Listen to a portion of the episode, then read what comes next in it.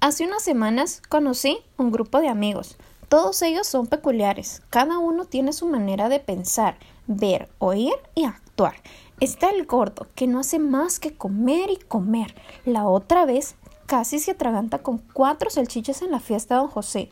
La negra, una manga en la calle, tiene un ojo azul precioso, una cintura espectacular, unas manchas divinas que la hacen brillar. Cuando camina a todos deslumbra, es hermosa.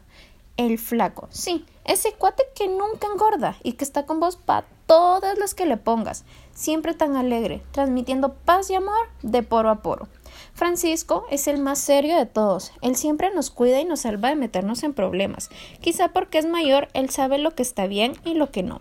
La cata, desde que la ves, sabes que es una hembra a todo dar. Tiene una sonrisa que enamora a cualquiera.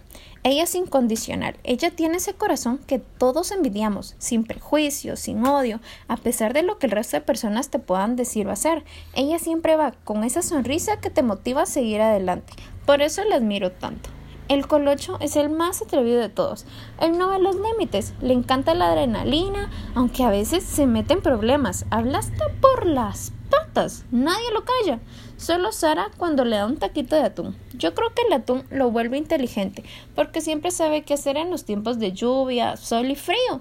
Tiene memorizadas todas las calles de la ciudad. Solo por eso, cuando sea grande, quiero ser como el colocho. Sé que algún día dejaremos de vivir en la calle, ya no escucharemos de violencia.